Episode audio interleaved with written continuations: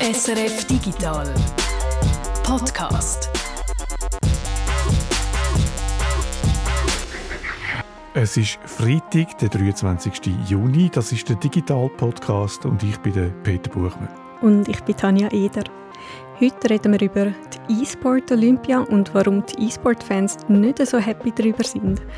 Und dann geht es um etwas, wo viele von euch meistens gerade wegklicken, um Werbung. Und zwar geht es um YouTube und darum, was da alles so für raffinierte Technologie hinter der Werbung steckt.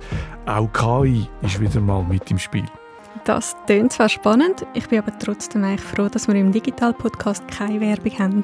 Stimmt, obwohl ich fände es noch cool, so einen Übergang zu machen. Und darum wird die künstliche Intelligenz die Menschheit ins Verderben stürzen. Und apropos Intelligenz, Pupibrasch ist die intelligente Wahl für unser Badzimmer. Übrigens, äh, wenn wir schon beim Thema Podcast sind, ich habe letztens eine Studie gesehen, die besagt, dass in den USA jetzt schon die Hälfte der Bevölkerung Podcasts hört. Das schockiert mich jetzt ein bisschen. Ich habe gedacht, es, äh, es wäre viel mehr in den USA. Wie sieht es in der Schweiz aus? Also laut Digimonitor hören da 40% der Menschen ab und zu Podcasts. Die Hälfte davon hört mindestens wöchentlich. Also jede und jede Fünfte hört regelmäßig. Mhm. Und was auch noch interessant ist, über die Hälfte der Podcast-Hörerinnen und Hörer braucht Podcasts, damit sie etwas zum Hören haben, während sie etwas anderes machen. Also zum Beispiel Hausarbeit, Autofahren und so weiter. Ich mache das genau gleich, zum Beispiel beim Kochen oder beim äh, Küche aufräumen, einfach nicht nur einmal in der Woche. ich habe mal in unserer Community auf Discord gefragt, was die so machen beim Digital Podcast hören. Und das ist jetzt zwar nicht repräsentativ, aber es ist nicht einmal so weit weg von den Zahlen von grösseren Umfragen. Fast die Hälfte hat nämlich gesagt, sie hören unterwegs, also beim Autofahren, im ÖV oder auf dem Velo. Etwa ein Viertel hören beim Haushalt machen und nur einer hat gesagt, er mache nichts anderes während dem Podcast hören. Spannend, in dem Fall liebe Grüße an alle da draußen, die gerade hinter dem Steuer sitzen oder im Bus oder wo am Wäsche zusammenlegen sind. Und liebe Grüße an alle, die arbeiten, die am Spörteln sind oder am Kochen und ganz viel Vergnügen mit dem Podcast. Wir starten mit E-Sport und Olympia. Du hast vorhin gesagt, du erzählst uns, warum die E-Sport-Fans nicht happy sind mit der E-Sport-Olympiade. Aber ich glaube, ich weiß es schon, wie es nämlich gar nicht geht. Ja, nein, es ist alles ein bisschen komplizierter als das. Die Woche findet nämlich die erste olympische E-Sports-Woche statt. Aber fangen wir mal von ganz vorne an. Welche Sportarten an der Olympia teilnehmen ist immer wieder ein Politikum. An der letzten Sommerolympiade sind zum Beispiel Skaten, Surfen und Sportklettern zuerst mal dabei gewesen. An der Sommerspiel 2024 wird neu Breakdance aufgenommen. Welche Sportarten das neu aufgenommen werden oder auch welche Disziplinen nicht mehr dabei sind, das entscheidet das Olympische Komitee. Genaue Regeln gibt es nicht, es gibt aber Richtlinien, zum Beispiel, dass genug Leute überhaupt den Sport machen sollen. Die Regel, dass der Sport viel Kraft oder Ausdauer fordern muss, wie viele immer mal wieder behaupten, die gibt es natürlich nicht, sonst wäre ja Schiessen nicht dabei. Theoretisch könnten E-Sports auch eine olympische Sportart werden. Ja, und das ist eben seit Jahren eine Diskussion. Einerseits, man will ja modern sein und die Sportarten aufnehmen, die die Leute auch tatsächlich spielen und schauen.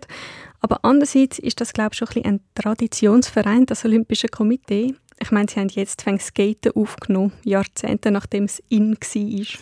Aber zurück zu E-Sports. Du hast gesagt, jetzt gerade findet eine E-Sports-Woche statt.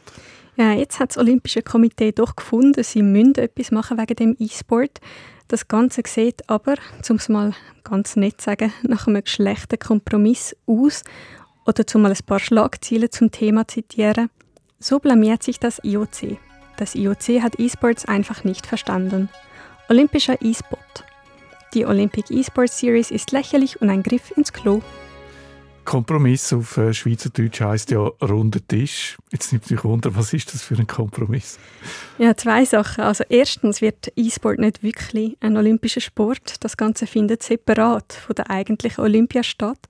Die E-Sports-Woche, wie sie heißt, das sind einfach ein paar Tage, wo E-Sports-Wettkämpfe in Singapur ausgetragen werden. Gestartet hat es diesen Donnerstag und es läuft bis am Sonntag. Also es heisst zwar olympisch, aber es läuft völlig abkapselt, hat nichts zu tun sonst mit der Olympiade. Das ist ja schon nicht das, was man sich vorstellt, wenn man Olympia hört. Das ist der erste Punkt. Was ist der zweite? Und der zweite Punkt ist noch viel wichtiger und genau der hat dann eben auch zu sehr viel Gespött in der E-Sport-Szene geführt. Und das ist die Wahl der Disziplin. Wenn man E-Sport sagt, dann denkt man an League of Legends, FIFA, Counter-Strike. Aber all das wird an der E-Sport Olympia nicht gespielt, sondern Velofahren, Bogenschiessen, Segeln, Tennis, Schach. Aber das ist ja alles gar kein E-Sport. Ja, also es ist eben nicht kein E-Sport. Es ist so ein bisschen wie Mattenlauf auch ein Sport ist. Es sind aber auf jeden Fall keine beliebte oder relevante E-Sport-Disziplinen dabei. Ich hoffe, ich beleidige jetzt niemanden, wenn ich sage, für digitales Velofahren interessiert sich einfach fast niemand. Und Bogenschiessen auf dem Handyspiel Tic-Tac-Bow, das ist einfach nur noch lächerlich. Und wieso sind die beliebten E-Sport-Arten, die du jetzt vorher aufgezählt hast, warum sind die nicht dabei? Scheinbar war die Überlegung, nur echten Sport reinzunehmen. Also Games, die auf physischem Sport basieren, sogenannte Sportsimulationen. Und vor allem kein Killerspiel halt die Haltung, die man kennt von Menschen, die von E-Sport einfach rein gar nichts verstehen. Dabei ist es doch so, bei der Olympia geht es darum, Fähigkeiten zu messen. Schneller, höher, stärker, das ist doch das Motto. Und die grossen E-Sport-Disziplinen wie League of Legends sind ja darauf optimiert, dass Teamwork, Strategie, Technik und Reaktionsgeschwindigkeit gefordert wird. Das ist doch, was gute E-Sport ausmacht. Also nicht, dass man bestehende Sportarten nimmt und sie dann am Computer nachmacht und schon gar nicht irgendwelche trashige Free-to-Play-Handy-Games, die aggressiv auf Mikrotransaktionen eingestellt sind. Also bevor du dich jetzt da noch weiter in Rage redest, hätte man die ganze Übung einfach lieber gescheiter bleiben lassen? Ja, trotz allem, ich glaube nicht. Also aus Sicht vom Olympischen Komitee vielleicht, weil die haben sich jetzt komplett blamiert. Vielleicht wird das auch sogar so ein Desaster, dass sich das Komitee nie mehr dran anwagt. Und ja, für die E-Sports-Community ist es auch recht peinlich, dass jetzt Tic-Tac-Bow da als E-Sport dargestellt wird. Aber ich denke, trotz all dem könnte das am Schluss doch positiv sein, weil das jetzt so ein erster Schritt könnte sein, so ein Anentasten an echten E-Sport. Klar, es sieht lächerlich aus, aber so sieht es immer aus, wenn man sich das erste Mal aufs Glatteis begibt. In ein paar Jahren könnt ihr vielleicht anständig Schlittschuhendeln. Das ist jetzt ein eine komische Metapher gewesen, aber was du sagen willst, glaube ich, ist, äh, das ist der erste Schritt in die richtige Richtung. Mhm, vielleicht. Vielleicht braucht es jetzt halt einen schlechten Kompromiss, um den E-Sport einfach mal reinzubringen, so einen Fuß in der Tür quasi. Und von da kann man sich dann an richtigen E-Sport antasten. Zum Beispiel haben sie Rocket League immerhin als Showmatch mit dabei. Und jetzt haben sie kurzfristig noch Fortnite reingenommen, also nicht wirklich Fortnite, sondern eine Sportschützensimulation innerhalb von Fortnite. Das klingt eigentlich nur nach einem Weitergriff ins Klo. Äh, deine Theorie, dass das vielleicht ganz kleine Schritte in die richtige äh, Richtung sind, ist das nicht ein bisschen optimistisch? Ich finde, es gibt trotz allem Grund für Optimismus. Und zwar, weil die Asian Games es schon geschafft haben.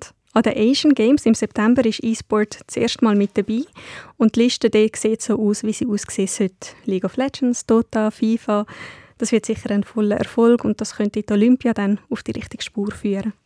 Gut, eine letzte Frage noch. Die E-Sports Week die findet ja jetzt das Wochenende statt. Digitales Velofahren oder ein digitales Segeln. Das kannst du jetzt nicht unbedingt empfehlen, hast du gesagt. Aber gibt es irgendetwas Spannendes, wo man unseren Hörerinnen und Hörern könnte empfehlen könnte? Es gibt etwas, und zwar am Sonntag gibt es Gran Turismo GT7. Das ist so ein bisschen der einzige einigermaßen seriös und beliebte E-Sport. Das Finale läuft am Sonntagmorgen von 6 bis 7.30 Uhr. Ich tue euch den Link auf jeden Fall in die Show Notes. Gran Turismo, aber äh, Moment, Motorsport ist doch eben gerade nicht olympisch. Ja, die Wege des Olympischen Komitees sind unergründlich.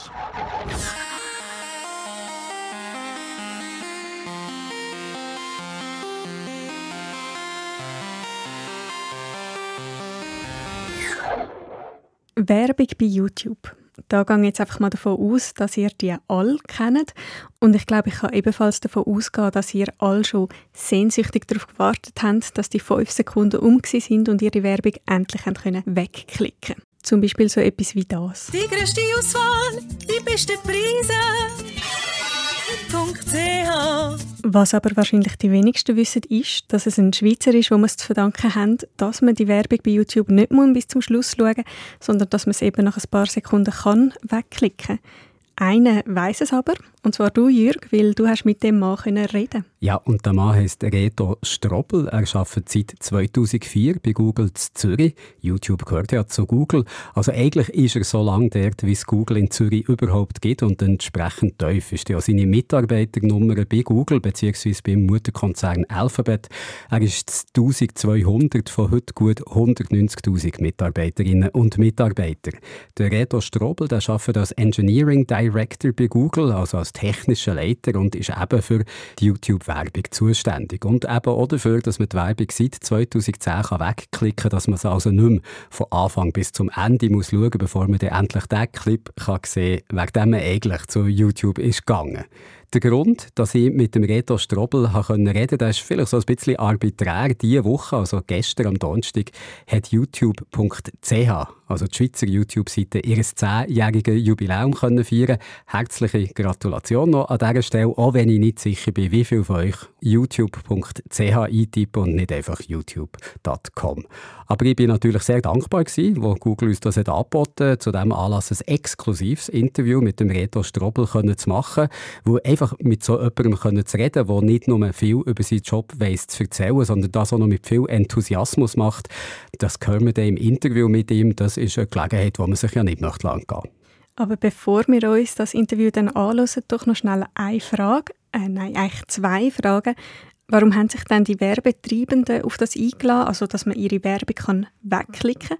Und dann eben die zweite Frage, Gibt es überhaupt irgendjemanden, der eine Werbung bei YouTube bis ganz am Schluss schaut? Also, um zuerst die zweite Frage zu beantworten, da wärst du noch überrascht, wo die YouTube-Werbung zum Wegklicken eingeführt wurde, 2010 war das eben, da haben noch weniger als 20 Prozent der Leute die Werbung bis am Schluss geschaut. Hat mir der Reto Strobel gesagt, heute aber würden mehr als die Hälfte der Leute die Werbung bis zum Schluss schauen. Und dann noch zu deiner anderen Frage, warum die Werbetreibenden da mitmachen, die habe ich jetzt auch schon fast beantwortet, weil es sich für für sie eben doch lohnt. Also, weil viele Leute die Werbung eben doch bis zum Schluss schauen, freiwillig und nicht, weil sie müssen, also in einigermaßen guter Stimmung, was sicher nicht schlecht ist für so eine Werbebotschaft. Das hängt auch damit zusammen, dass die Werbetreibenden gelernt haben, wie man Werbung spezifisch für YouTube muss machen muss, dass sich also die Art, wie Werbung heute aussieht, wegen YouTube hat verändert, aber alles das erzählt uns der Reto Strobel gerade noch im Interview jetzt. Und klar, das Gespräch, das jetzt kommt, das ist ein Gespräch über Werbung, also spezifisch über Videowerbung.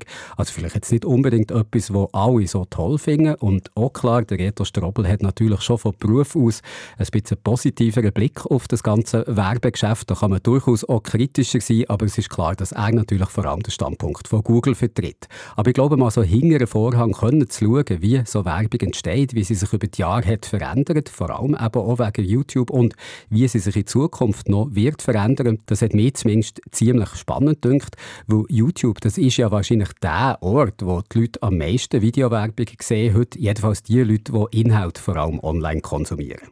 Gut, ich glaube, jetzt hast du langsam genug Werbung für das Interview gemacht. Lassen wir also doch gerade rein. Das Ganze dauert 36 Minuten und zwar ohne, dass ihr vor dem Interview noch Werbung müsstet hören und auch nachher ohne einzige Werbeunterbrechung. Reto Strobel, zuerst mal merci vielmals, dass du, wir haben uns vorher auf das Tag geeinigt, Zeit hast, hier mal so ein bisschen über das zu reden, was du in Zürich hier bei Google machst, was du hier schon seit einer Zeit machst. Du bist seit 2004 bei Google in Zürich, also eigentlich fast so lange wie Google in der Schweiz ist. Du arbeitest jetzt in der Position als, jetzt muss ich es ablesen, Engineering Director für die YouTube-Ads, für die YouTube-Monetarisierung. Und wenn man jetzt diesen Titel meiner Mutter und ehrlich gesagt auch mir müsste erklären, was würdest du da sagen? Was machst du den ganzen Tag so hier? Ähm, ich baue die Systeme, wo den Werbetreiber erlauben, ihre Werbung auf YouTube zu schalten und ihre Zielgruppen abzuzielen. Du hast es gesagt, Werbung auf YouTube, das kennen wahrscheinlich alle, die schon mal ein YouTube-Video haben geschaut. Wahrscheinlich am meisten die sogenannte Pre-Roll-Werbung, also die, die am Anfang von einem Video gezeigt wird, wo zum Teil ein paar Sekunden läuft, zum Teil kann man so wegklicken. Also Pre-Roll ist eine so eine Werbeform. Was gibt es sonst noch für Werbung bei YouTube? Also die ganze In-Stream-Palette halt, oder? Pre-Roll ist, wenn es am Anfang kommt, dann kommt es in der Mitte, haben wir auch Mid-Roll oder Post-Roll am Schluss. Du hast schon gesagt, ob man sich überspringen oder nicht. Wir haben auch ganz kurze Werbung, sechs Sekunden, die musst du nicht überspringen, die ist so schnell. Aber wenn es dann länger sind, so Minuten, eineinhalb, dann haben wir immer einen Überspring-Button. Und wir haben halt auch nicht überspringbare Werbung, die ist typischerweise 15 Sekunden im Moment. Aber inzwischen ist YouTube natürlich viel mehr als nur, wir nennen das Video on Demand. Also du schaust ein Video am anderen mobil. Du hast jetzt auch Shorts zum Beispiel, oder? Und da sind Werbeformate ja anders. Die sind einfach wie auch Shorts. Und die kannst du von Anfang an überspringen. Und das ist sehr etwas Interessantes. Das ist viel benutzerfreundlicher. Auch der Feed, also Suchwerbe, wenn du YouTube-Suche anschaust, dort haben wir dann auch Werbungen, die kommen, entsprechend deiner Suchanfrage. Und das ist eigentlich auch ein sehr dankbarer Ort, weil das ist relevant für den Benutzer, tut ihn nicht stören und dort sind wir auch stark im Investieren. Überspringbare Werbung, das klingt jetzt, wenn ich ein Werbetreibender wäre, würde ich sagen, nein, ja nicht, da klicken die Leute ja alles weg. Hat es da viel Überzeugungsarbeit gebraucht, die Werbeindustrie davon eben zu überzeugen, dass die Werbung kann funktionieren kann? Ja, das ist eine gute Frage. Das war wirklich so gewesen. Und das war auch unser grosses Dilemma, als wir angefangen haben. Oder? Damals hat es eigentlich Videowerbung nur auf dem Fernsehen gegeben. Das war irgendwie 20, 2012, 2010 etwa, oder? Die war unüberspringbar und das wäre eigentlich das Natürlichste gewesen, dass man jetzt die 15 oder sogar 30 Sekunden lange Werbung einfach auf YouTube schaltet. Das haben wir nicht wollen, weil Videos sind vielleicht 5, 6 Minuten lang, oder? Und einfach das Werbekonzept überbringen, das ist zu viel Risiko für uns. Und darum haben wir gedacht, wir machen das mit Springknopf, damit es eben der Benutzer eine Wahl gibt und nicht so störend ist. Die grossen Werber, die sind dann kritisch gegenüber gewesen, oder? Die kleinen Werber haben das einfach gebraucht, weil das, das erste Mal, wo man etwas können, Videowerbung machen für kleinere Werber. Und die haben einen riesen Erfolg damit gehabt, oder? Und das hat dann auch immer mehr von den grösseren Werbern auf den Plan gebracht, ja, probieren wir es gleich. Und wir haben dann angefangen, probieren, ihnen Vergleichswertmetriken zu geben zu dem, was sie sich gewöhnt sind. Nämlich ihre Fernsehwerbung versus unsere Werbung, oder? Und das haben wir dann gemacht, indem wir so, wir nennen das Brandlift. Da misst man, welchen Einfluss die Werbung auf deinen Gedankengang hat. Das ist jetzt noch ein bisschen komisch. Wie misst man das, oder? Und das haben wir in zwei Arten gemessen, oder messen wir immer noch. Wir fragen Menschen, ganz einfach. Also, wenn du die Werbung gesehen hast, dann fragen wir dich, äh, erinnerst dich daran? Und die, die sie nicht sehen, fragen wir auch. Und dann sieht man, dass eine Art Anzeige, sagen wir, die Markenerinnerung erhebt oder nicht.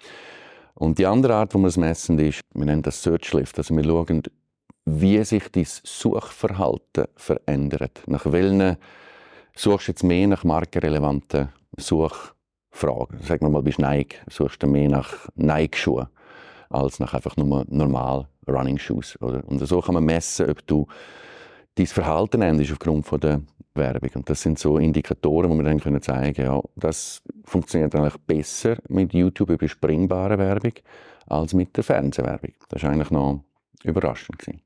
Jetzt als Nutzer denke ich mir manchmal so, ich komme gar nicht genau draus. Manchmal kann es überspringen, die Werbung, manchmal wird sie zur Gänze angezeigt. Nach welcher Logik folgt das Ganze? Also hat es damit zu tun, wie lang das eine Werbung ist? Ja, also sicher, die Überspringbarkeit von der Werbung, das ist zwingend, wenn sie länger als 30 Sekunden ist. Also wir erlauben nichts Längeres. Je kürzer es ist, desto weniger muss man es überhaupt überspringen. Dann ist noch die Frage, welche Werbung zeigen wir wenn. Da fließen ein Haufen Parameter rein. Also einerseits grundsätzlich probieren wir herauszufinden, welche Werbung ist am adäquatesten für welche Benutzer, wer hat am meisten Freude an was. Und da tun wir Machine Learning Models trainieren, künstliche Intelligenz sozusagen, die dann das lernt. Gleichzeitig machen wir aber auch so ein bisschen, probieren die ganze Werbe-Experience ein bisschen umzuformen, sodass es eigentlich immer angenehmer wird und ans Benutzerverhalten anpassen. Oder also zum Beispiel haben wir herausgefunden, auf Connected TVs, im Fernsehzimmer, auf dem grossen Fernseher, wenn dort Leute YouTube schauen, dann haben die lieber weniger Unterbrechungen, dafür bisschen länger, als mehr Unterbrechungen dafür kurze. Und darum haben wir dann angefangen mit AdPods. Die Werbung quasi in wie auf dem Fernsehen einen Block nehmen, dreimal 15 Sekunden und nachher hat man dafür eine halbe Stunde ähm, ohne Werbung Unterbrechung. Dass du Machine Learning ansprichst, finde ich spannend, weil eine Frage, die ich mir notiert habe, ist, wenn man TikTok zum Beispiel anschaut, der lernt ja der Algorithmus, welche Videos das mir gefallen, wo das ist eben schnell wegklicken, wo das ich bis am Schluss schaue, dann passiert etwas Ähnliches auch bei den YouTube-Werbevideos. Absolut, ja, ja. Also wir schauen, mit welchen Werbungen das ein Benutzer interagiert. Das geht dann in Machine Learning Modell und die dann aufgrund von dem Verhalten herausfinden, für jeden Werbeplatz, welches ist die Werbung für den Benutzer, der die höchste Wahrscheinlichkeit hat, dass er mit der interagiert. Mathematisch tun wir das immer auf Kosten pro Anzeige abbrechen und dann eine Auktion messen. Also laufen lassen. Also ein Werber sagt vielleicht, ich biete 5 Franken oder 5 Cent pro View. Das heißt, wenn fertig schauen. Ein anderer sagt vielleicht, ich biete 10 Dollar für eine Conversion, die dann irgendwo anders passiert. Oder? Und das tun wir dann alles quasi mit Machine Learning Model tut dann das voraussagen, wie groß ist die Wahrscheinlichkeit, dass der viewt, wie groß ist die Wahrscheinlichkeit, dass der convertet. Dann rechnen wir mit dieser Wahrscheinlichkeit vom Preis zurück und dann kann man das vergleichen. YouTube und Google an sich weiss ja eigentlich viel über mich. Inwiefern ist die Werbung auch schon personalisiert? Also jetzt nicht nur, was der Algorithmus erklärt, was mir quasi gefällt, sondern inwiefern ist sie von Anfang an so ein bisschen auf mich zugeschnitten? Also wenn wir dich noch nicht kennen, ist sie nicht auf dich zugeschnitten. Wir brauchen hauptsächlich YouTube-Verhalten, um dir dann deine Interessen darzustellen. Wir brauchen auch Suchverhalten, also was du auf Google suchst, und das ist alles aber unter dem Datenschutz. Also du kannst sagen, ja, das sind da die Cookies, die da raufkommen, dürfen wir deine Daten brauchen, um die Werbung zu tunen. Wenn du dort Nein sagst, wird das nicht passieren. Oder? Aber wenn du dort Ja sagst, dann fließt das ein, wie wir die Werbung auf dich anziehen. Sagen eigentlich viele Leute Nein? Gibt es da Zahlen? Oh, ich weiß die aktuellen Zahlen nicht. Aber es ist noch überraschend, ja. Es ist äh, je nach Land anders. Also es ist nicht so, dass überall alle Ja sagen. Gewisse Länder haben offenbar ein höheres Privatsphäre Flair und dort äh, hast du höhere Opt-out-Rates. Was sind das für Länder? Hey, ich glaube, Deutschland ist eines, das relativ hoch opt-outet, aber ich könnte jetzt genau die Zahlen nicht sagen. Eine andere Möglichkeit wäre ja, die Werbung rein kontextabhängig zu machen. Also so, wie man es kennt aus Zeitschriften oder Zeitungen. Man weiss, die Leute schauen das Video und dann kann man auch die entsprechende Werbung anzeigen, ohne dass man eigentlich Daten von ihnen bräuchte, einfach nur, weil sie sich für das Video interessieren. Wird da so etwas gemacht? Ja, absolut. Ich bin ein grosser Fan von dem. Kontextuell abzielte Werbung ist etwas, was wir da traditionell schon immer gemacht haben in Zürich. Und zwar wir haben immer probiert, irgendwann die Fernsehwerber auch davon zu überzeugen, hey, YouTube funktioniert, kommen auch hierher. Und die Fernsehwerber, das grosse Problem für die war, ja, auf dem Fernseher habe ich fünf, sechs Kanäle, heute auch 20 Kanäle. Aber wenigstens weiss ich, welche Kanäle und welche Shows kommen. Es ist viel einfacher, um ein bisschen abschätzen, wo laufst und dir vorstellen, in welchem Kontext du gesehen wirst. YouTube hat irgendwie Millionen von Kanälen, oder? Und das war auch schwierig für die. Und dann haben wir vor etwa zehn Jahren hier in Zürich haben wir das entwickelt. Das nennt sich Google Preferred. Das sind so Lineups, nennen wir das. Also zum Beispiel Sports-Line-Up oder Beauty-Line-Up. Und dann tun wir die Kanäle zusammenstellen, die sehr gut über die Themen sind. Algorithmen zusammenstellen und wo die beliebtesten sind. Also die 5% Top-Kanäle. Und dann verkaufen wir das an die Fernsehwerber. Weil jetzt verstehen sie es, oder? Jetzt, ah, das ist das Line-Up, das ich sonst im Fernsehen kaufe, kann ich jetzt da auch kaufen. Und das, so hat es eigentlich angefangen. Aber äh, grundsätzlich brauchen das nicht nur die. Also wir offerieren das an alle, also die, die auch digital normal kaufen. Und das ist etwas, wo recht stark wächst. Und ich bin auch überzeugt, das macht Sinn. Weil wenn man natürlich in diesem Kontext ist, hat man eine höhere Affinität und ist ein bisschen, es ist spannend. Es ist dafür und dawider. Weil wenn man anfängt, Kontext abzielen, limitiert man auch den Algorithmus, wo er darf die Benutzer finden. Und dann du nie genau, ja, ist der Mensch schlauer als die Maschine? Und wir sehen schon, also die Leute, die wissen, wie man das macht, die die übertreffen die Maschine. Aber wenn man das nicht wirklich super genau gutes mentales Modell hat, dann ist die Maschine ohne Kontext eigentlich besser. Zum Beispiel haben wir auch herausgefunden, wenn man eher Awareness, Markenerinnerung, Bewusstsein generieren dann sollte man eher äh, inkongruent sein zum Kontext. Das heißt, es solltest nicht das Auto Werbung auf einem Autovideo laufen lassen, wenn du auf dich aufmerksam machen willst weil dann verschwindest du quasi in dieser Session. Dann solltest du eher die, Autowerbung auf, sagen wir mal, eine Bootswerbung zeigen oder Video, oder so, dass es einen Unterschied macht.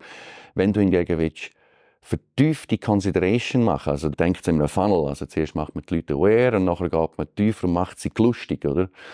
Wenn man so ein bisschen auf dieser Schiene fahren will, dann sollte man eher auf dem Kontext sein, weil dann die Leute wirklich am Auto anschauen sind und so und die sind drin und dann zeigst du dies. Dann sollte man auch eine längere Werbung zeigen. Also das ist so, wie man denkt. Also dann sollte man eher überspringbare Werbung, eineinhalb Minuten, damit man wirklich reintauchen kann. Oder? Und wenn man nur Awareness machen will, besser sechs Sekunden, total gegenteilig zu dem, was man schaut, dann macht es plupp, ah, dann erinnere ich mich. Oder? Also es ist noch ein sehr spannendes Gebiet. Ja. Sind das alles Erkenntnisse, die rein aus den Daten herauskommen, die ihr habt? Oder macht ihr auch so klassische Publikumsbefragungen oder Publikumsbeobachtungen? Kombination. Oder? Weil das ist für uns eine grosse Frage. Oder? Warum brauchen Werber Kontext zum Abzielen? Und was ist ihr mentales Modell? Und wir haben auch unsere Überlegungen. Und dann fragen wir die Werber. Und dann gibt es so ein Universum von, warum könnte man das machen? Und dann gehen wir mit diesen Hypothesen und definieren Metriken, die wir dann messen, um zu schauen, ob das wirklich wahr ist. Ist so die Erkenntnis, dass man Pre-Roll-Werbung wegklickbar machen kann, ist das so ein Reko-Moment gewesen, der von innen aus ist gekommen, oder ist das auch so als Publikumsbeobachtung entstanden? Das haben wir müssen testen. Aber man hat von Anfang an gedacht, wir wollen nicht ein forciertes Format machen, weil das zu intrusiv wäre für den Zustand von YouTube vor zwölf Jahren. Gleichzeitig hat man ja noch nicht so ein grosses Werbevolumen gehabt. Es ist das Risiko, man kann sich leisten, etwas Neues ausprobieren. Das war ein bisschen das Klima. Und von Anfang an war klar strategisch, wir wollen etwas machen, das ein bisschen disrupted oder wo benutzerfreundlicher ist. Überspringbar, das war ein Konzept, das wir getestet haben. Oder? Aber wir haben auch andere Tests. Also da hat es dann auch zum Beispiel die Idee gehabt, wir bringen wie eine Auswahl von drei Werbungen, die man schauen kann und dann kann man eine von denen wählen und dann schaut man die und dann kann man überspringen. Das hat ein bisschen mehr Friction, oder? Da muss ich etwas auswählen und so. Und wir haben das ein bisschen getestet und das hat dann gezeigt, ja, nein, das wollen sie nicht. Und True ist einfach so etwas Einfaches. Ist für den Benutzer einfach und ist für den Werbetriebene einfach. Du zahlst eine Art von Tür zu Tür, klopfst und du zahlst nur, wenn die Tür aufgeht, oder? Und du kannst etwas erzählen. Das ist eigentlich sehr cool. Aber wir finden uns testen auch zum Beispiel, wie lang ist die Periode? Also sechs Sekunden machen wir ja heute, oder fünf. Das haben wir auch ein bisschen getestet. Ab wann fangen die Benutzer an, das nicht mehr gutieren? Wie tut man den über Springbutton tunen? Welche Icons zeigt man? Das war alles nicht so klar. Gewesen, oder? Und hat man alles ein bisschen austestet. Wenn ich einen erfolgreichen Kanal habe bei YouTube, dann kann ich eben entscheiden, den zu monetarisieren, also Werbung vor mhm. oder inzwischen meine Videos zu schalten. Für YouTube kann das aber auch ein Problem sein. Also es gibt ja auch heikle Inhalte, wo Werbetreibende lieber nicht ihre Videos vorne dran möchten sehen. Wie stellt ihr das sicher, dass nicht jemand sich für die Monetarisierung anmeldet und dann Inhalt hochladet, wo kein Werbetreibender gerne möchte seine Werbung sehen? Sehr gute Frage machen wir grundsätzlich einerseits über Policies. Also wir haben eine klare Deklaration, was sind akzeptierbare Inhalte. Und die Policies unterscheiden zwischen Inhalten, die du kannst aufladen und Inhalten, die du kannst monetarisieren. Das, was du kannst aufladen, das wird einfach aufgeladen und du musst nicht darum kümmern, ob jetzt du das monetisieren kannst oder nicht. Wir können das schon entscheiden, oder? Und wir laufen dann nur dort, wo die Policies erfüllen. Aber das ist mal das eine. So erklären wir es den Creators, damit sie wissen, auf was zu schauen. Der technische anspruchsvolle Teil ist dann eigentlich herauszufinden, ob ein Video über das geht. Oder also zum Beispiel Profanity, also so Fluchwörter und so Sachen, Terrorismus oder Hate Speech oder da gibt es tausende Sachen. Oder? Die Policy ist irgendwie mehrere Seiten lang. Und jetzt musst du eine Art Machine Learning Modell bauen, wo das können erkennen.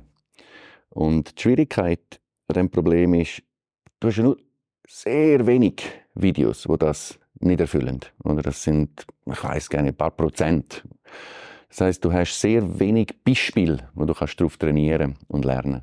Das ist eine Schwierigkeit. Die andere Schwierigkeit ist, wenn man solche Machine Learning Models macht, dann haben die häufig einen Trade-off zwischen Precision und Recall, wie man das nennt. Also wie präzise kann es sagen? Das bedeutet, wenn ich sage, es ist schlecht, mit welcher Wahrscheinlichkeit ist es denn wirklich schlecht? Die Präzision ist eins und das andere ist, von allen Schlechten, wie viel davon finde ich?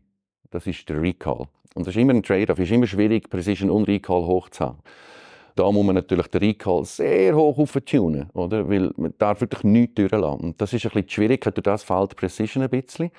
Und das wiederum ist dann etwas, was die Creators nicht gerne haben. Weil wenn man etwas fälschlicherweise als schlecht anschaut, dann kann keine Videowerbung drauf laufen. Und das ist so ein bisschen der Trade-off, wo wir da dauernd laufen, also die Balance.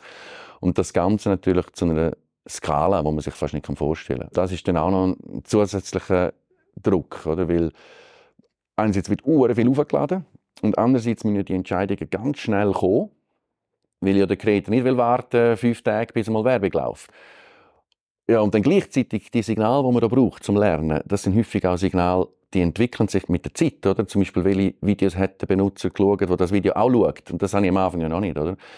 Das heißt, man muss irgendwann auch aber sagen, jetzt ist gut, jetzt mache ich den Stopp, so viel Signal nehmen wir und jetzt machen wir den Entscheid und dann bleiben wir dabei. Das ist etwas unglaublich Spannendes und ist etwas, wo wir ja, 2017 ist das gewesen, da sind wir kalt erwischt worden mit dem. Ja, das, das in den Medien gewesen, oder? Und äh, wir haben das vernachlässigt bis dorthin.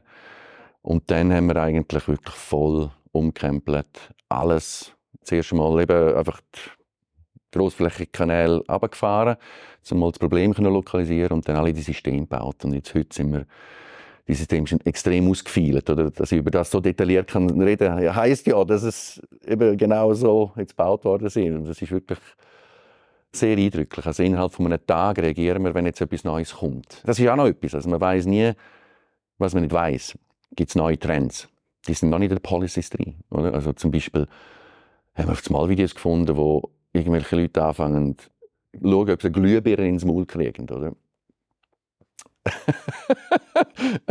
ist, ist eine krasse Idee, oder? Du würdest ja nie auf die Idee kommen, dass es jemand macht, aber ich will jetzt auch nicht als Werber neben dem Video bei, oder? Und dann musst du halt recht schnell, du siehst, oh, da kommt so ein Trend, dann machen sie sich nach. Und dann musst du ganz schnell eine Policy deklarieren und dann deine Modelle geschwind trainieren und ganz schnell ein paar Beispiele bringen. Das schafft man also in einem Tag. Das geht brutal schnell heute. Das ist wirklich etwas, da bin ich ein bisschen stolz drauf. Das haben sie wirklich cool gemacht. Ich bin nicht sicher, ob ich das Bild mit der Glühbirne im jetzt noch aus dem Kopf bekomme, aber ich probiere, probiere mich doch wieder auf das Interview zu konzentrieren.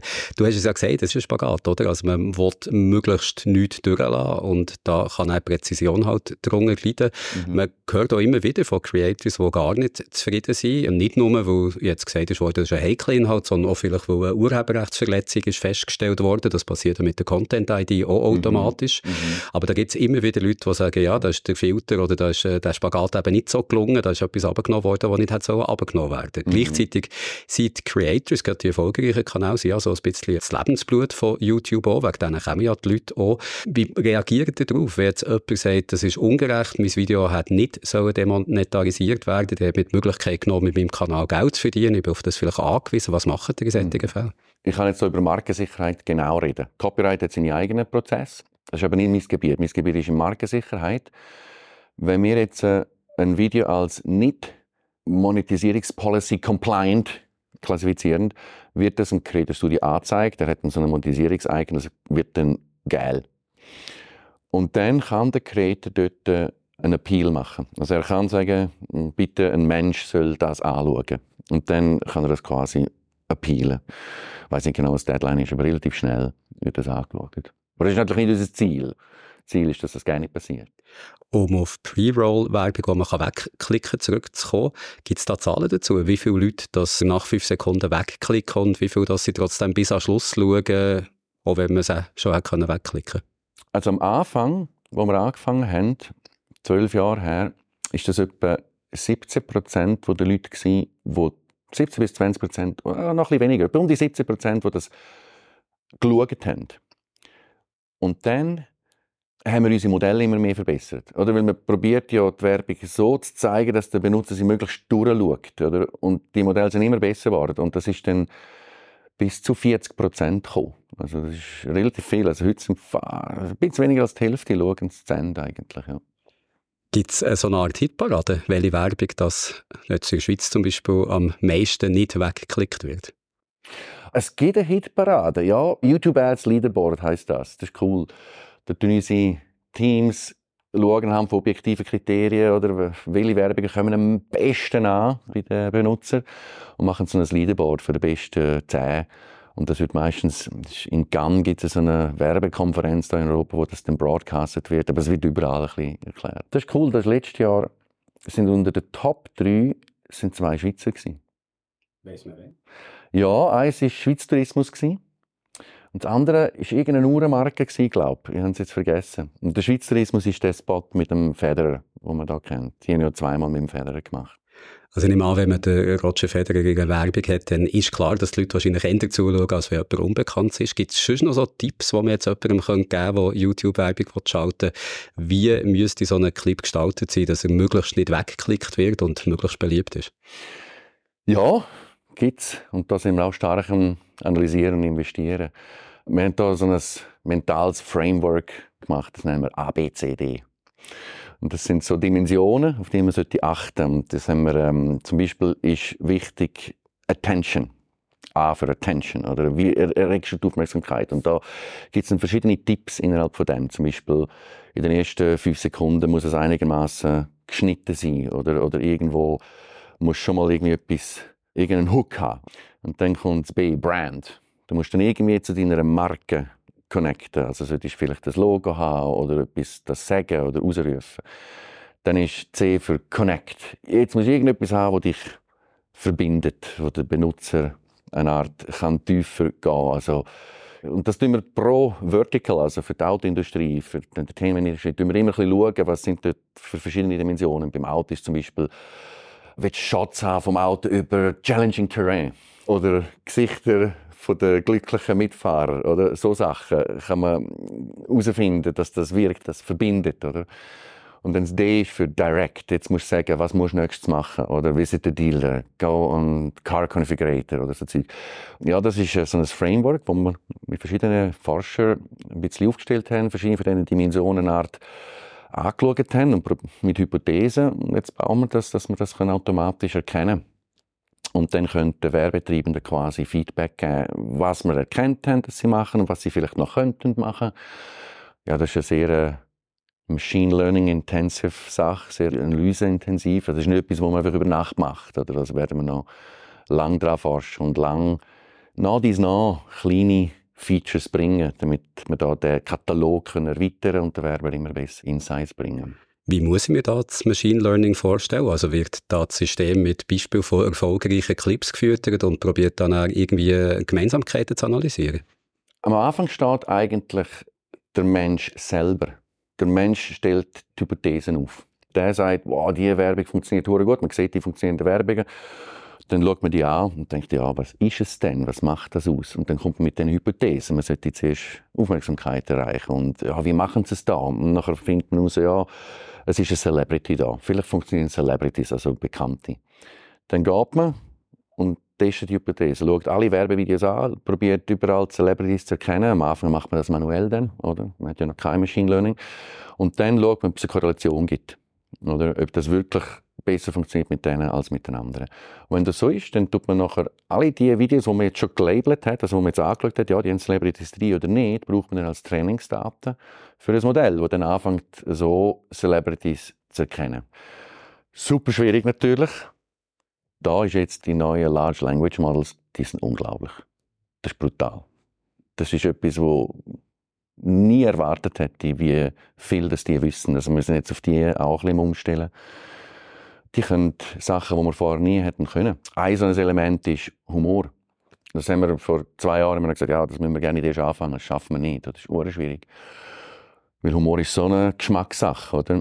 Die Modelle, die können das die können das erkennen, ob etwas humoristisch gemeint ist oder nicht. Einfach ohne groß zu trainieren. Da mappt man quasi das Video ins gesprochene Wort, oder? Das ist jetzt eine Dimensionsreduktion. Dann kann man das einfach fragen, ist das ein lustiges Transkript oder ist das eher ein ernst oder nicht? Und die sind brutal genau.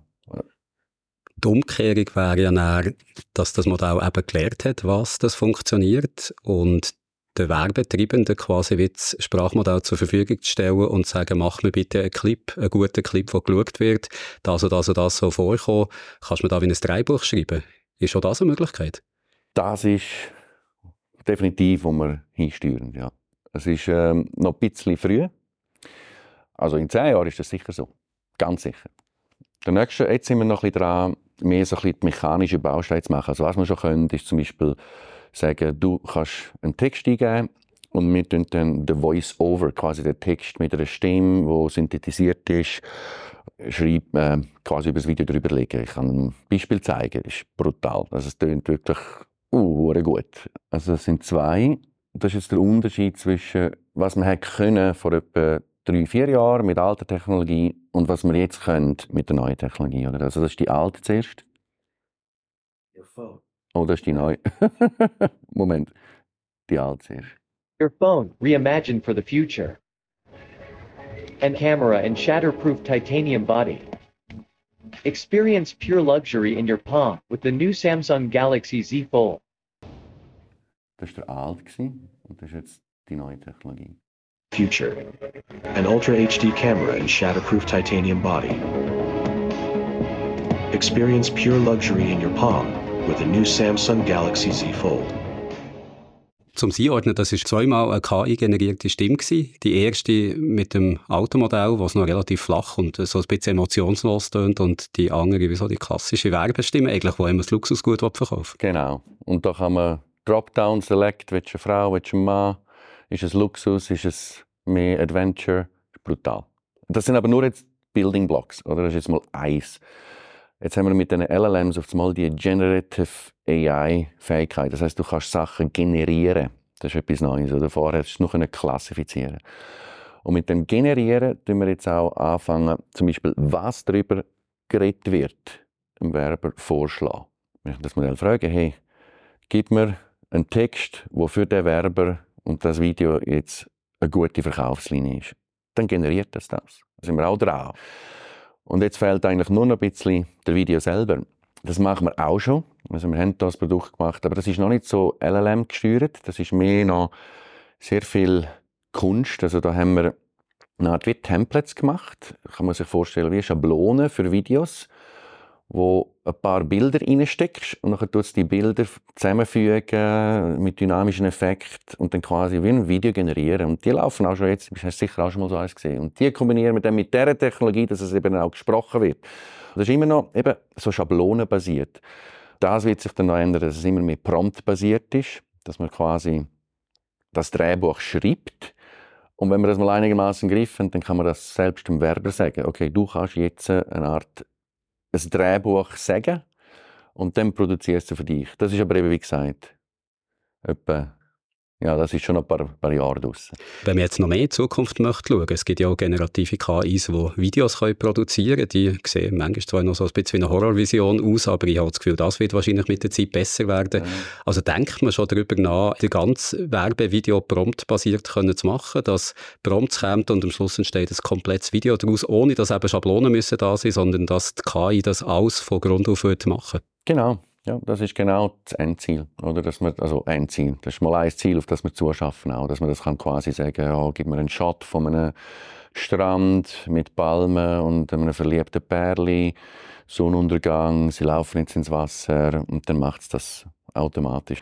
Das gibt viele Modelle, die das heute auch schon einigermaßen können. Äh, Qualität braucht es natürlich noch und ich glaube auch, das wird nie so sein, dass es dann einfach fertig ist weil die Sprache ja nie so viel Information überbringt, wie der Video dann nachher zeigt. Das heißt, da gibt es sehr viele freie Variablen, die dann die KI wird erfinden und dazu dichten, wo dann jeder Werbetreiber noch ein bisschen will tunen. Es ist sicher so, dass du sie über einen Prompt steuern wirst, die Generierung. Aber du wirst auch mit dem weiterreden und sagen, ja, das Wasser noch ein bisschen stürmischer, Sonnenuntergang ein bisschen weniger kitschig, der Mann ein bisschen grösser, oder weiß nicht was. Oder? Also du wirst das Willen so weiterhin ein bisschen steuern. Oder? Also von dort her ist es nicht so, dass man nicht mehr muss denken aber es wird immer mehr darauf gehen, du musst dir ganz bewusst sein, was du willst und immer weniger das Problem von der Mechanik, um das dann wirklich zu erreichen. Also so stelle ich mir das vor. Jetzt habe ich in die Zukunft geschaut, noch schnell zum Zurückschauen, was bis jetzt sich eigentlich schon verändert hat. Du hast vorhin gesagt, wenn ein Video äh, sollte erfolgreich sein, ein Werbevideo, dann müsste es am Anfang so Attention, also so einen Hook haben, damit man eben nicht nach fünf Sekunden wegklickt. Das erinnert mich an Streaming, oder? Bei Spotify sieht man, da werden Geld eigentlich erst zahlt, wenn ein Stream eine bestimmte Anzahl von Sekunden ist gelaufen und das hat dazu geführt, dass immer mehr Songs eben schon mit einem Hook anfangen und ganz viel passiert in den ersten Sekunden. Hat man feststellen, dass sich auch die Werbung weg dieser Pre-Roll-Werbung, die die ersten fünf Sekunden wichtig sind, entsprechend verändert hat. Also dass so allgemein plötzlich viel mehr am Anfang von einem Spot passiert. Absolut. Also das Format bestimmt extrem, wie du die Werbung zusammenschnittst. Und die Industrie braucht Zeit, um darauf zu kommen. Oder? Am Anfang sind quasi die meisten Spots einfach Fernsehspots gewesen. Die sind für 30 Sekunden geschnitten und erwartet, dass man sie schauen muss. Das hat nachher zwei, drei, vier Jahre gebraucht. Das hat dann geschiftet, eben, dass man die ersten fünf, sechs Sekunden ausnutzt. Und YouTube ist auch ein schneller geschnittenes Medium. Also die sind sich dann auch immer mehr höhere Pacing bekommen. Also die Schnitte von diesen Werbungen sind schneller gekommen. Das geht aber weiter, oder? Also jetzt auf YouTube Shorts sind die Werbung nochmal anders. Also das Gefühl von Shorts ist einfach viel schneller, oder? Der Content ist noch 30 Sekunden, oder? Und die Schnitte sind noch viel schneller. Und das verändert sich jetzt auch, oder? Wir sehen eine Art dass dort die Werbung eher in dem ja, den Gen Z-Style halt auch muss daherkommen, dass sie die Attention nimmt.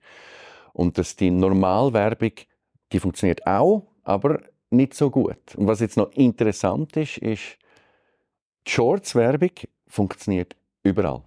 Also so ein schnell geschnittener Spot, der funktioniert selbst im Living Room vom grossen TV, aber umgekehrt nicht. Aber ganz sicher, das Medium bestimmt, wie die Werbung sollte ungefähr tuned sein. Um mal zum Schluss vom Interview etwas, was ich mir noch überlegt habe, du arbeitest an einem Produkt, wo Milliarden von Menschen damit in Berührung kommen. Und das ist, glaube ich, nicht untertrieben zu sagen. Also YouTube hat so eine grosse Basis. Das ist ja, wenige Leute arbeiten so, dass sie wissen, dass das, was ich mache, einen Einfluss ist vielleicht ein bisschen hoch gesehen, aber dass Milliarden von Leuten das weiter sehen, ist man sich dem manchmal bewusst oder schaffen wir halt so ein bisschen an der Sache und merkt gar nicht mehr, dass da so viele Leute davon irgendwie betroffen sind? Ja, gute Frage. Das ist... Ähm ja, es ist wie mit allem, oder? Man, man gewöhnt sich ein bisschen daran. Aber ähm, bewusst bleibt man sich. Also meist bewusst ist man es natürlich, wenn ich mit den Werbetreibern überhaupt rede, oder? Und das machen wir immer wieder, um herauszufinden, wie funktioniert das. Und das sind zum Teil wirklich, das sind nicht viel dafür tiefere Gespräche, oder? Also da habe ich einen dürfen kennenlernen, der hat so ein Spielzeug gebaut, wo wie Lego funktioniert, aber es komplex ist, dass man es einfach kaufen aufgrund von einem Bild. Und der ist aus dem Business gefallen, weil sie es aus dem Laden genommen haben in Target. Also hat er nicht mehr können showcasen Und damals hatte es keine Videowerbung. Der ist Konkurs gegangen, dann sind wir wieder gekommen, dann hat er seine Firma wieder zurückgekauft und hat mit der Videowerbung das angefangen zu demonstrieren und das hat funktioniert. Und dann haben wir angefangen mit dem tiefer schauen, wie er das macht und es ist schon cool. Also wenn du etwas machst, wo dann einer, wo sein Lebenswerk äh, nicht geklappt hat und dann dank dem funktioniert es dann wieder ist schon etwas Cooles. Oder, ja, mein Bruder verkauft Bienenhäuschen. Das ist noch schwierig, um die Menschen darauf aufmerksam zu machen, wie man das macht. Und dann machen wir zusammen das. Und ich kann ihm helfen, wie er das machen muss. Das ist auch cool. Andere Beispiele sind GoPro. GoPro wäre nie so groß geworden, hätten sie nicht auf YouTube Werbung machen können. Das ist das perfekte Produkt. Oder du schaust Videos und dann siehst, wie man sie macht. Und dann, ja, super geil. Die sind ab, abgehoben wie nichts. Ja, wenn ich an so Zeug denke, das ist schon etwas Cooles. Also du kannst ich weiß nicht, jetzt sind es glaube ich etwa Millionen, die wir haben, Werbetreibende. Und du kannst davon ausgehen, das sind, das sind alles Existenzen, die irgendwelche coole Ideen hatten und dank dem eigentlich existieren können. Also das ist eines der schon eher erfüllenden Momente. Dann als allerletzte Frage noch etwas, was wenig mit dem zu tun hat, was wir bis jetzt geredet haben. Du bist ja bei YouTube nicht nur Engineering Director bei den YouTube Ads, sondern du bist auch für die Integration der Mitarbeiter und Mitarbeiterinnen bei Google in die Schweizer Kultur verantwortlich. Wie bist du zu dieser Aufgabe? Also, verantwortlich ist ein grosses Wort. Also, ich habe keine Kompetenzen. Wir haben einfach äh, gesagt, ja, jemand soll ein bisschen schauen, dass so die Leute, die hier ankommen, auch ein bisschen Fuß fassen können und ein bisschen schauen, dass es da Möglichkeiten gibt, Austausch. Das ist ein bisschen die Idee, oder? Also ich bin von da und schon ganz früh ist es mir irgendwie klar gewesen, wenn ich die Leute will behalten, die mit mir arbeiten, dann müssen die auch Freude haben in der Schweiz. Sonst funktioniert das nicht. Sonst gehen die wieder. Vor allem die Winter sind sehr lang, wenn man nicht weiß, wie man sie verbringt. Und das ist eigentlich ganz früh schon immer eine Passion von mir, dass wir dann so ein lokale Sachen organisiert haben, die Leute ein bisschen zeigen, wo gehst du Skifahren, was am See machst, wie wir halt unsere Tage verbringen. Und irgendwann haben wir das institutionalisieren und dann hat man mich angefragt, ob ich da das wirklich helfen Und ja, ich gebe da mehr so ein Anstöße, was für Themen soll man besprechen, oder? Kannst du dir das so vorstellen? Vielleicht einmal so ein Panel über Clubs, und dann berichten Leute, wie sie in den lokalen Ruderclub sind oder im Schwimmclub oder im Veloclub. Vielleicht einmal über Parenting, Kinderkrippen. Vielleicht mal, was heisst, einen Schweizer Pass überzukommen. Dann erzählen die Leute, oder, was haben sie da gemacht. Ich erinnere sie dann daran, es ist ja noch lustig, der Schweizer Pass, oder? Weil das ist ja, gerade als Expat ist man sich nicht bewusst, wenn man ein Kind hat und man kommt einen Pass über, dann müssen die Kinder ins Militär. das sind so kleine Nuancen, oder? Wo, ja, das ist lustig. Das ist eine lustige Sache. Was ist so die grösste Hürde, was die Schweizer Kultur angeht, wo die, die neu hier sind, müssen überwinden ähm, Es gibt so ein lustiges Video vom Deville, glaube ich. Ich weiß nicht, ob du das gesehen hast. Wo irgendwie einfach alle unsere Schweizer Vorurteile so wunderschön auf den Punkt bringt, wie es irgendwie ewig braucht, bis wir uns öffnen und, und wie es tausend kleine Feinheiten gibt, wo man sich bewusst sein Ich glaube, es sind mehr so ein die kleinen Sachen. Es trifft es richtig auf den Punkt. Aber es ist nicht so, die Leute finden das nicht extrem stoßen. Es ist mehr so ein bisschen, muss das ein bisschen navigieren und mit der Zeit sind es dann Macken, die die Leute eigentlich lieben, habe ich das Gefühl. Also wenn sie es einmal geschafft haben, checken, dann sind sie auch Teil davon und nachher übernehmen sie das so gerne. Das ist eigentlich noch lustig. Dann wünsche ich wirklich weiterhin viel Erfolg, den Leuten unsere Schweizer Macken beizubringen und merci viel, vielmals für das Interview. Danke dir vielmals, gerne schön. So, da wären wir wieder. Und ich hoffe, es hat niemand das Interview gerade nach fünf Sekunden weggeklickt. Aber vielleicht gibt es ja etwas, was euch zu dem Thema, also zu Werbung bei YouTube, noch interessiert oder etwas, was ihr wollt anmerken oder korrigieren oder wo ihr halt ganz einfach anderer Meinung sind. Darum an dieser Stelle wieder mal der Hinweis auf unseren Discord-Server, wo ihr jederzeit mit uns und mit anderen über unsere Podcast-Themen könnt diskutieren oder auch über ganz andere Sachen. Games, Filme, Serien, Bücher, Comics, Memes, Kochrezepte. Habe ich noch etwas vergessen? Ja, ziemlich sicher habe ich da noch einiges vergessen. Schaut doch am besten gerade selber mal rein, was es da so gibt. SRF Geek Sofa heisst unser Discord-Server und die Adresse dazu findet ihr wie immer in den Shownotes von dem Podcast an. So zum Schluss bleibt mir eigentlich nur noch eine Frage. Jürg, hast du auch eine Lieblingswerbung bei YouTube? Klar, der absolute Klassiker, den wir am Anfang schon ganz kurz hören können. Ähm, also das Möbelhaus, wo so eine Frau sehr hoch gesungen hat. Du Mensch, der singt wie eine Nachtigall. Ja, genau die meine ich. Und hast du eigentlich gewusst, dass es die nicht nur auf Schweizerdeutsch gibt, sondern in ganz vielen verschiedenen Sprachen? Und von ein paar von diesen Sprachen versteht man im Fall kein Wort. Hm, habe ich nicht gewusst und ehrlich gesagt bin ich auch nicht so sicher, ob ich das überhaupt habe wissen ja, doch, doch, ganz, ganz sicher willst du das wissen. Und schau, lieb wie ich bin, habe ich noch einen Clip mit all diesen internationalen Versionen mitgebracht, also Audio ab. What a selection, attractive prices at Co UK. Największy wybór, najlepsze ceny. .pl Størst utvalg og gode priser Legszélesebb választék, legkedvezőbb árak Csak a be.hu-n Najlepší výběr, nejlepší ceny Na be.cz größte Auswahl, die beste Themen, SRF Digital. Überspringen, überspringen.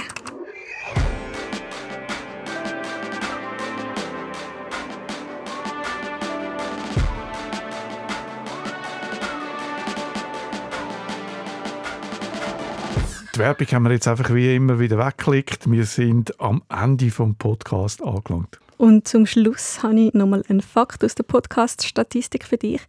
Laut Umfrage hören nur 68% der Podcast-Hörerinnen und Hörer eine Episode ganz fertig. Also für den Digital-Podcast kann das nicht stimmen, hoffentlich nicht. Das nimmt mich jetzt Wunder. Wir schauen mal, wir machen eine kleine Umfrage. Wer nicht bis dahin gelesen hat, soll es doch einfach schnell ein Mail schreiben an digital.srf.ch oder äh, natürlich auf Discord sich melden. Den Link findet ihr in den Show Notes. Schön, finde ich gut, gehen wir dieser Sache auf den Grund. An alle anderen, also an die, die bis zum Schluss gelesen haben, danke für eure Aufmerksamkeit. Ich hoffe, wir haben euch die Reise oder den Sport oder die Arbeit ein bisschen versüßen Wir sind nächste Woche natürlich wieder da. Bis dann, adi miteinander. Tschüsseli.